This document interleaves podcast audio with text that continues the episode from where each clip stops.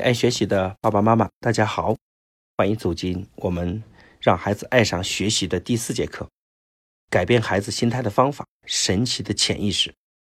我们首先给各位谈一个效应，叫罗森塔尔效应。一九六八年，美国著名的心理学家罗森塔尔在教育领域上做了一件非常神奇的事情。他来到一所小学，对全校的十八个班级进行了七项的测试。通过这些测试呢？罗森塔尔就宣布自己发现了啊最有前途的学生，同时也把这些名单交给了学校。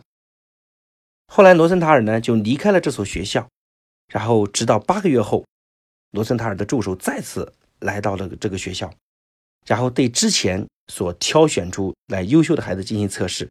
他们追踪的结果发现，这些孩子的成绩提高的速度非常的快，即使在之前是个看似非常普通的孩子。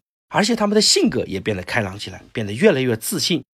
学校的领导呢，就非常的震撼，就希望啊罗森塔尔能够告诉他其中的秘诀是什么。他们也认为罗森塔尔非常的神奇。那最后呢，罗森塔尔告诉其中的奥秘说，其实他根本没有进行什么前途测试。罗森塔尔只是通过这种掩人耳目的方式进行了随机的抽取。那么我们不禁要反思说。为什么只是随机的收取，却让孩子发生了这么大的进步？那这些进步的原因到底是什么？那我想肯定最重要的原因是因为大家相信罗森塔尔的这个抽取经验，所以他们就自然而然对这些孩子进行刮目相看。这些学校和校长和老师，他们受到了这个暗示，对学名单上的学生就抱有更高的期望，也给予了更多的信任。而这样的反馈呢？就汲取了这个孩子更大的这个教育学习热情，以至于孩子的学习动力、学业成绩和社会行为都会朝着好的方向在前进，使这种期望最后变成了现实。听完这个故事呢，我想对我们家长也有非常多的启发。我们中国人经常讲说，一念之差上天堂，一念之差会下地狱。就像我们以前听过古代成语的故事，就当我们怀疑是邻居的小孩偷了我们家斧头的时候，我们看他走路、说话、吃饭的姿势，都像是偷斧头的姿势。但是当后来在家里的床底下找到了这把斧头，我们看这个很邻居这个孩子的时候，怎么看也不像偷斧头的样子。所以，当我们怀疑一个人是坏人的时候，我们他做任何行为，我们都感觉他是坏人。如果我们认为他是好人，我们会相信他一切都是好的。今天也同样有这两种父母，一种父母对孩子饱含期望，其实孩子也犯了很多错；而另一种父母呢，对孩子充满着失望，即使他身上有很多优点。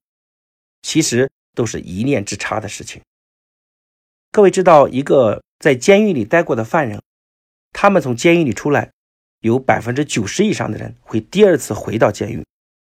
其实调查发现，最重要的原因是，因为他身边的人都已经。断定他就是个坏人，因为待过监狱，做过坏事儿，所以这样的人就在大家的期望中又重新回到了监狱。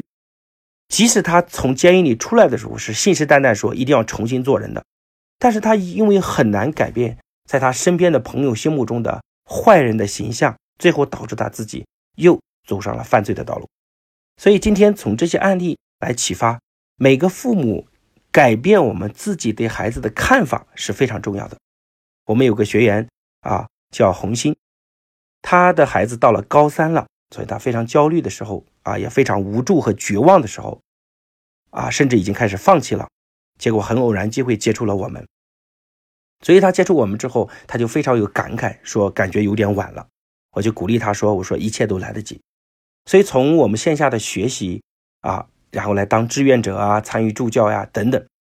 然后包括我线上的课程，有一些课他至少听了上百遍，所以当他听完这一切之后，他改变了一种思维方式，从以前否定和挑剔孩子，变成他开始欣赏和鼓励孩子，开始检讨自己。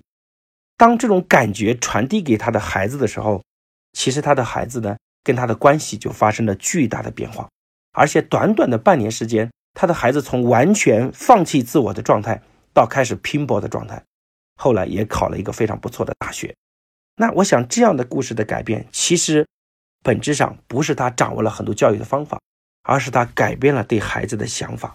所以依然跟各位父母讲，一念之差是天堂，一念之差是地狱。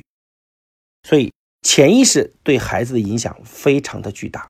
所以，各位父母一定要学会改变自我的潜意识行为，把这种正向的力量传递给孩子。所以，这是今天我们第四节课给各位讲的内容。那么，我们第五节课的内容里面会教各位如何来对抗这种厌学的情绪。期待在下一节课跟各位相见。如果你感觉到这个课对你有帮助，也把它分享给身边更多的人，去帮助他们。谢谢大家的收听。